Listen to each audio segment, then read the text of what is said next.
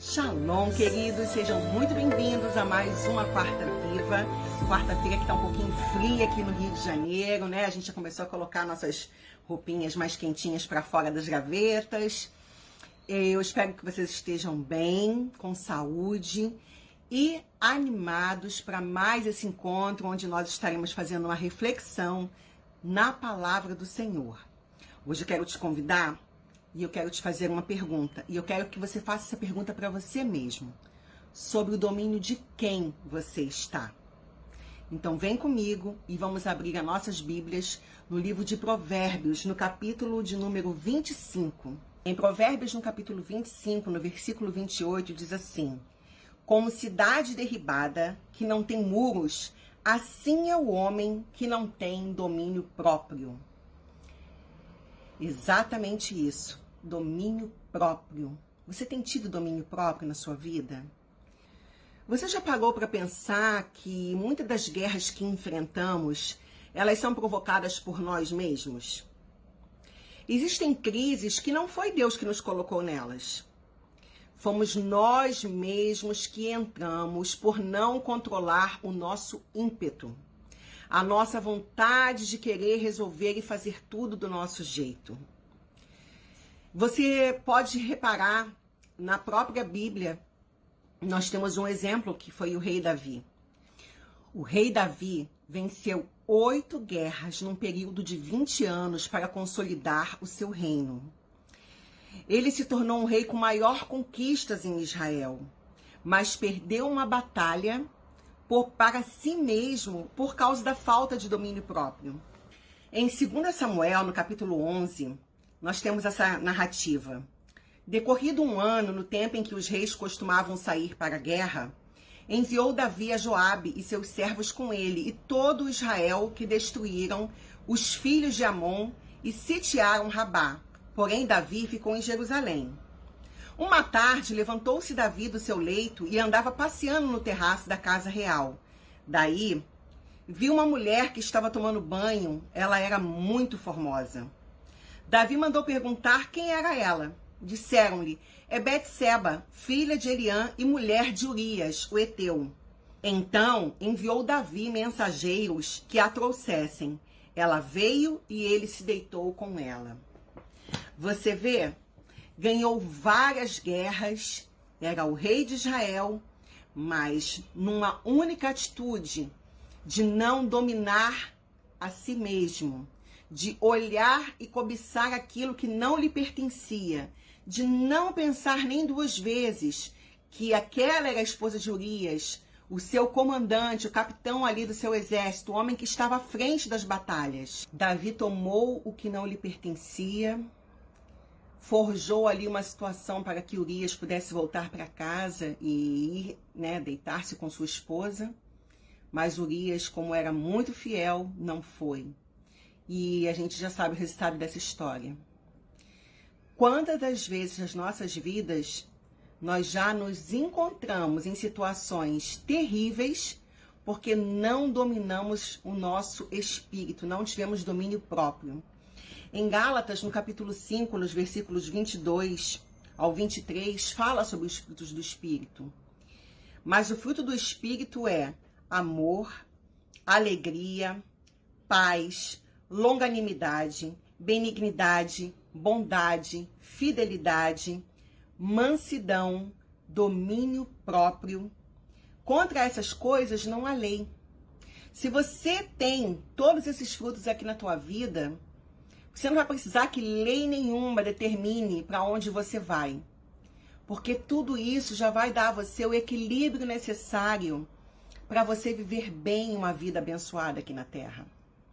Para você expressar a glória de Deus com a sua vida. A gente vê que a Bíblia o tempo todo nos fala para o que, que nós precisamos dominar. Né? Deus é que deixa na palavra todo um direcionamento para cada um de nós. A Bíblia diz que nós precisamos dominar as nossas vontades, dominar a nossa língua, dominar os nossos pensamentos, dominar as nossas ações. Vamos ver quando a Bíblia nos fala para nós dominarmos as nossas vontades? Abra sua Bíblia aí em Gênesis, no capítulo 4, e vamos ler o versículo 7. O próprio Deus falando para Caim. Se procederes bem, não é certo que, te, que serás aceito? Se todavia procederes mal, eis que o pecado jaz à porta. O seu desejo será contra ti, mas a ti cumpre dominá-lo. Na epístola de Tiago, no capítulo 3, ele diz assim: Meus irmãos, não vos tornei muitos de vós mestres, sabendo que havemos de receber maior juízo. Porque todos tropeçamos em muitas coisas. Se alguém não tropeça no falar, é perfeito varão, capaz de refrear também todo o corpo. Ora, se pomos freio na boca dos cavalos para que nos obedeçam, também lhes dirigimos o corpo inteiro. Viu? Se você é capaz de colocar freio na boca de um animal e com isso você consegue dominar ele por completo, imagine se você colocasse um freio na sua boca. Imagine se você pensasse duas vezes antes de falar. Já parou para pensar que Deus é tão sábio que ele nos deu dois ouvidos e uma única boca? Foi para que nós ouvíssemos mais e falássemos menos.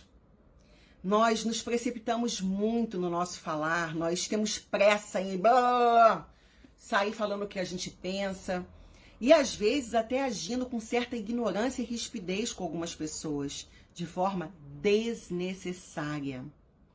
Porque uma das, um dos frutos do Espírito que nós acabamos de ler é a mansidão. Por que você está agindo de forma tão ríspida? às vezes dentro de casa, falando de forma ríspida com a sua esposa. Você, esposa, falando de forma ríspida com o seu marido.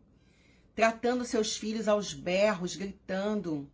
Falando, chamando às vezes as crianças de nomes que só lançam maldição sobre elas.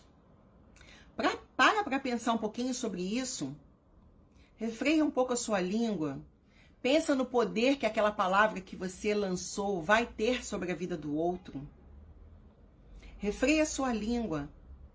Dá uma. Bebe um golinho d'água. Funciona.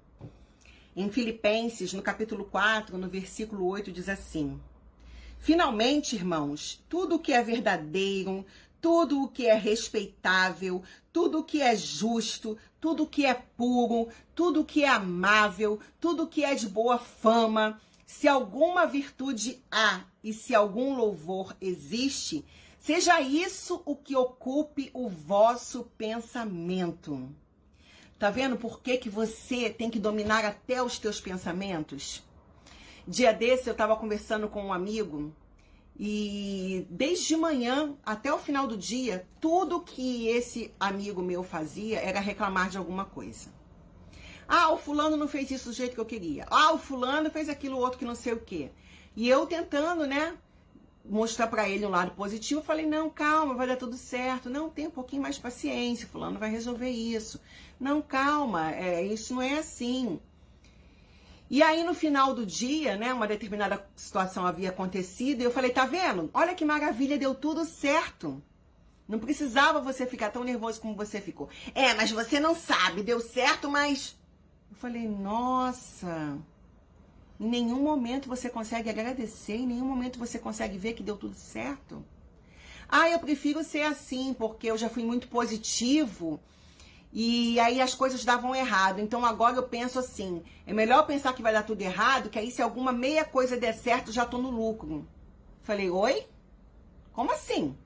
Que maneira de pensar é essa? Ah, eu não sei pensar diferente. Se você sabe, você me ensina. Não é assim que a vida funciona.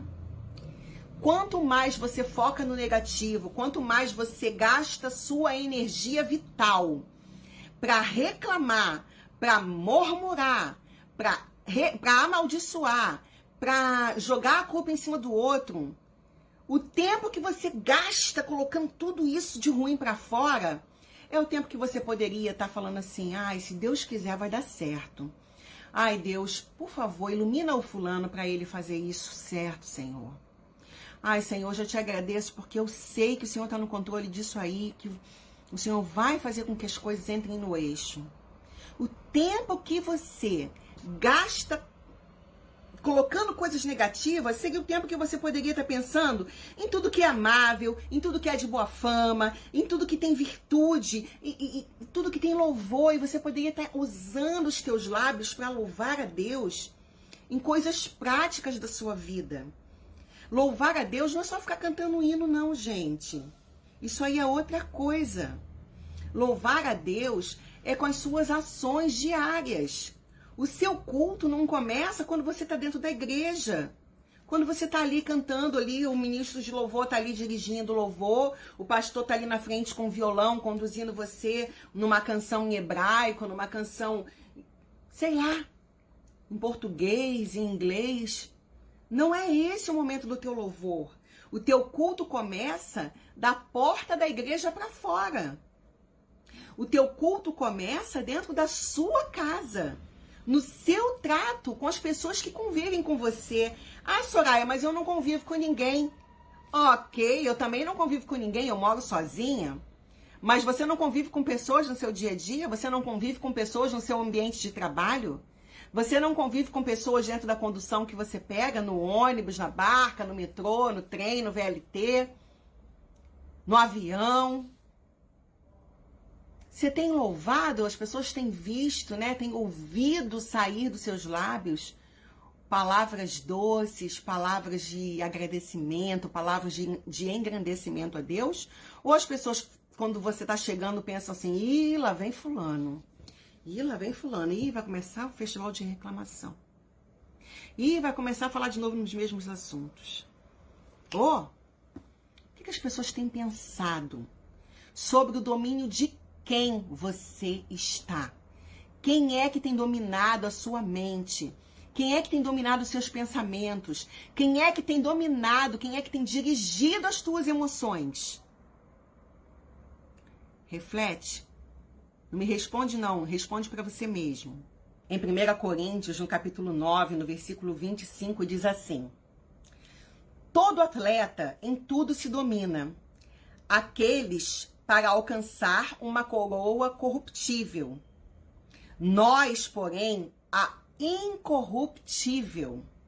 Você vê as pessoas que praticam esportes, né? Os atletas, eles tomam cuidado com a sua alimentação, eles têm uma boa noite de sono, eles não perdem noite na balada, eles não tomam refrigerante, não comem doce, eles não fumam, né? Tem todo uma, um, um conjunto de regras que quem é atleta e que quer vencer né, as corridas, vencer é, a modalidade do esporte que pratica, sabe que precisa ter esses cuidados em relação à sua alimentação, ao seu repouso. Por quê? Porque ele quer ter um bom desempenho na prática esportiva que ele escolheu. Ele quer ganhar o seu troféu, ele quer ganhar a sua coroa.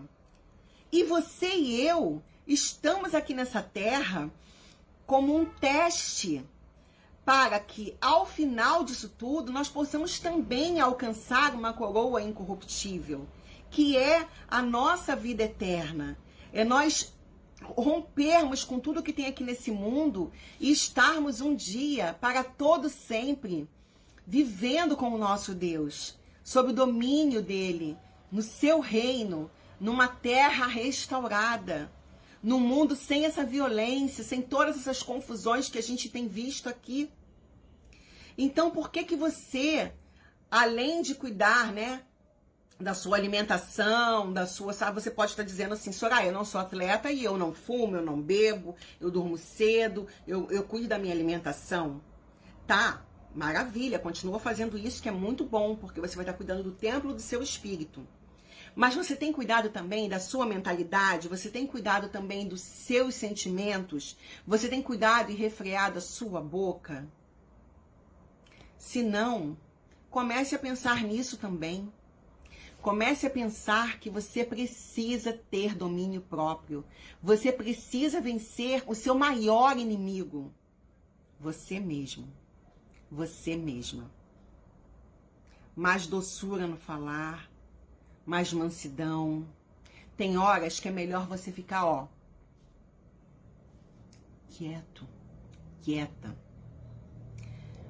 até que todo, toda a bagunça que lá dentro de você, toda a raiva.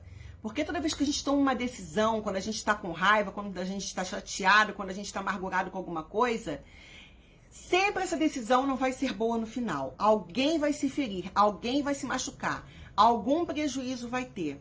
Então tem horas que é melhor você dar uma pisada no freio, respirar fundo, contar até 10, contar até 10 de novo, até você sentir que está realmente no momento de falar, mas agora debaixo de um direcionamento mais tranquilo.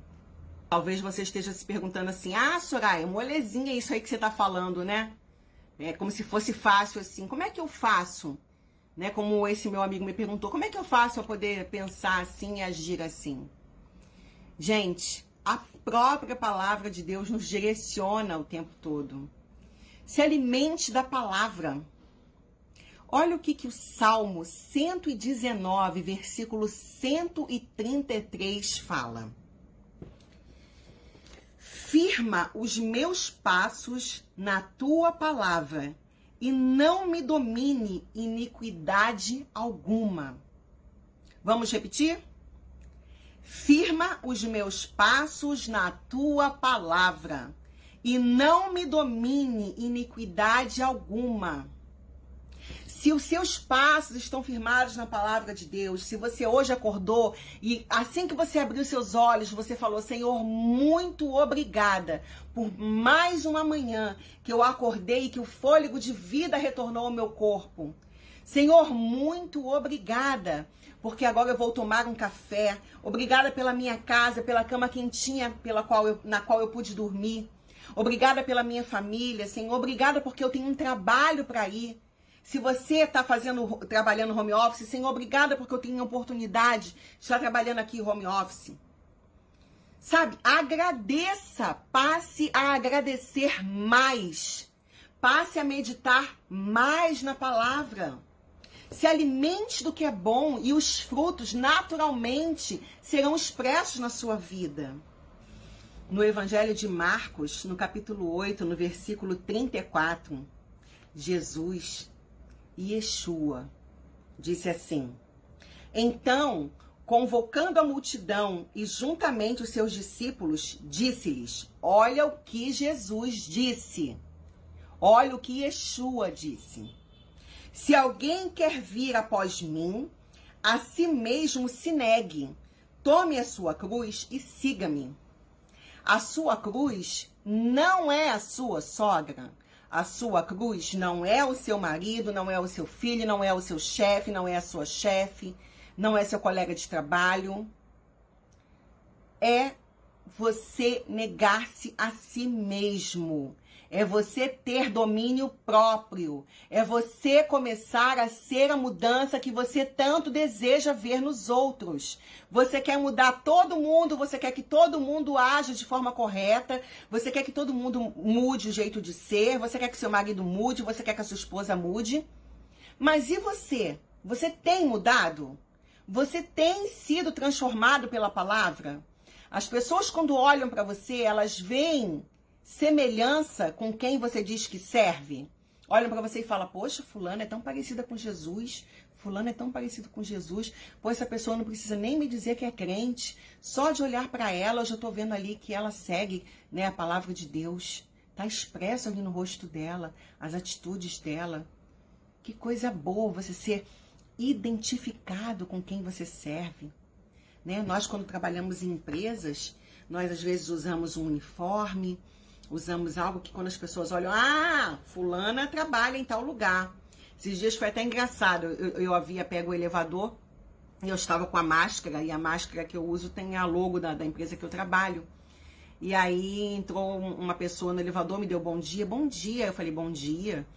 E aí a pessoa falou assim: Ah, você tá indo trabalhar? Eu falei, sim. Ah, você trabalha onde? Aí eu falei, quando eu ia falar, a pessoa, ah, já sei, você trabalha em tal lugar.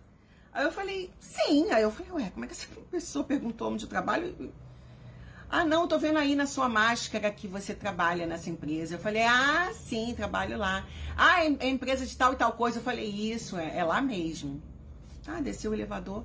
Ou seja, se eu tivesse fazendo alguma coisa errada, tendo algum tipo de atitude suspeita, ou se eu tivesse sido grosseira, a pessoa tivesse entrado no elevador e falado para mim bom dia e eu virada a cara pro lado, essa pessoa ia falar assim: Nossa, essa, essa moça aí que trabalha na empresa tal é uma grossa, né? Nem deu bom, dei bom dia para ela, ela nem me respondeu. Essa pessoa não saberia quem eu sou, mas ela remeteria de imediato a minha imagem, ela faria uma associação da minha imagem com aquela, aquele nome, aquela logo daquela empresa. É por isso que hoje a gente tem visto tanto escândalo no meio, no, no, meio dito evangélico, no meio dito gospel. É um vexame, é um escândalo após o outro. E aí, isso acaba fazendo o quê? As pessoas querem associar essas coisas com a gente. Ah, porque você também é crente lá na sua igreja, também é assim?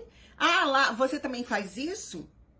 Tá vendo? É tão sério você carregar o nome de uma marca e você não está carregando só o nome de uma marca, você está carregando o nome de Deus sobre o teu nome. Que testemunho você tem dado com as suas ações? As pessoas olham e falam, ah, também, né? É crente, já viu, né?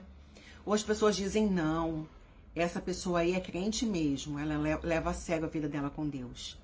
Ela realmente é uma pessoa que tem uma conduta firmeza. Percebe como é importante você ter domínio próprio? Porque não é só não é a respeito de você, nunca é a respeito de nós, nunca é sobre nós. É tudo sobre Deus. É tudo por ele e para ele. Pensa nisso com carinho a próxima vez que você for uh, dar uma resposta atravessada para alguém.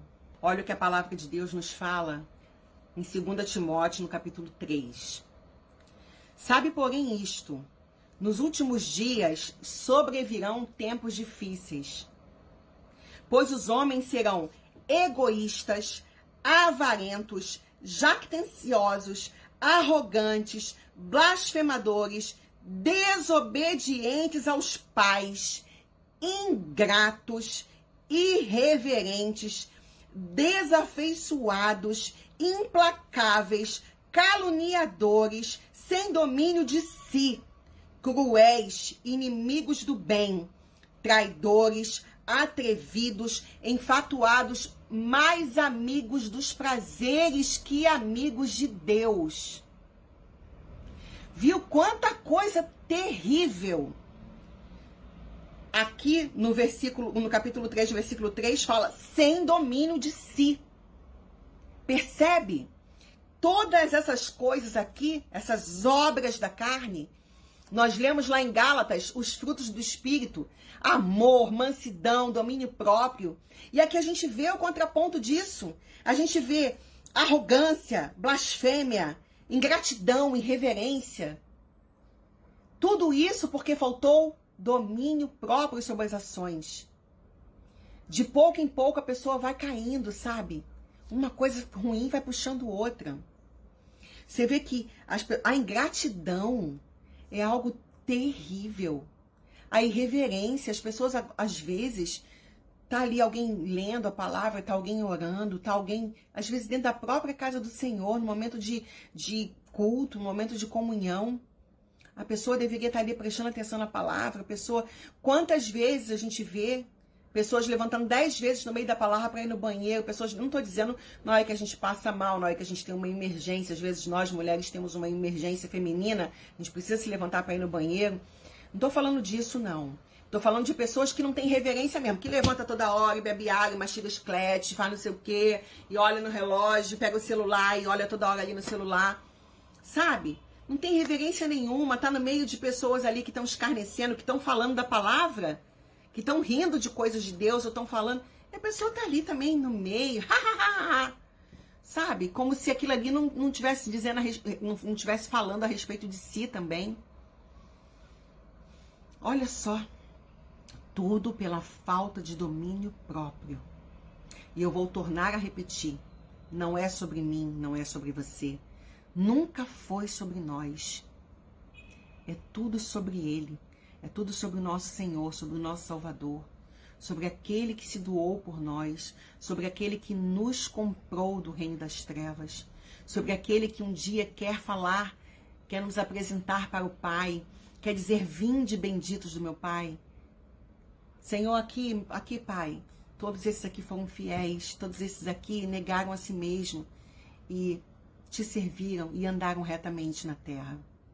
E para nós concluirmos a nossa reflexão dessa noite, eu quero ler com vocês a segunda epístola de Pedro, no capítulo 1, no versículo 3, que diz assim: Visto como, pelo seu divino poder, nos têm sido doadas todas as coisas que conduzem à vida e à piedade, pelo conhecimento completo daquele que nos chamou para a sua própria glória e virtude pelas quais nos têm sido doadas as suas preciosas e muito grandes promessas, para que por elas vos torneis coparticipantes da natureza divina, livrando-vos da corrupção e das paixões que há no mundo.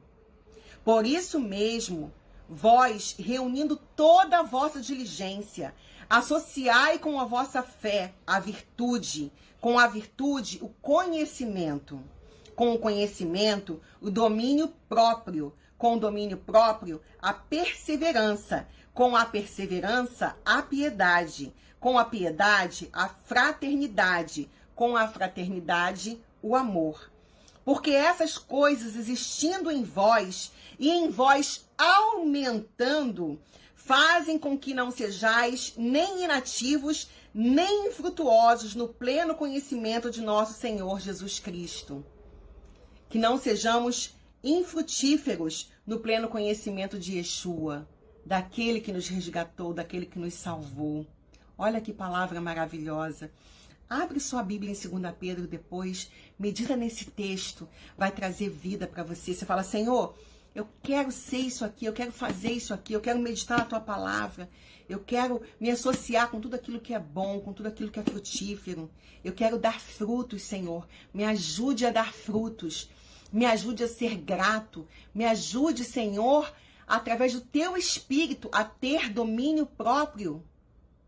Me ajude a estar sob o teu domínio, Senhor, e não mais sobre o meu. E sabe por que, que a gente tem que pedir isso a Deus? E por que, que a gente tem que buscar isso com afinco? Não adianta ganhar as nossas batalhas do lado de fora e sermos vencidos do lado de dentro. Não adianta vencer mil batalhas e perder o embate contra você mesmo, contra o seu orgulho, contra a sua soberba, contra a sua altivez. Humildade é uma qualidade tão linda, tão maravilhosa. E é uma das qualidades, é uma das expressões da face de Yeshua. Falta humildade na gente. Nós somos muito soberbos. Nós somos muito altivos. Nós nos vangloriamos muito pelas coisas que fazemos e esquecemos de vencer a nossa carne. Como nós vimos, o maior inimigo do rei Davi não foram os, os outros reinos, os outros reis contra os quais ele lutou. O maior inimigo dele foi ele mesmo. E olha quanto prejuízo isso trouxe para a sua vida, olha quanto prejuízo isso trouxe para a sua casa. Faça essa reflexão nessa noite. Pergunta para você mesmo sobre o domínio de quem eu tenho estado.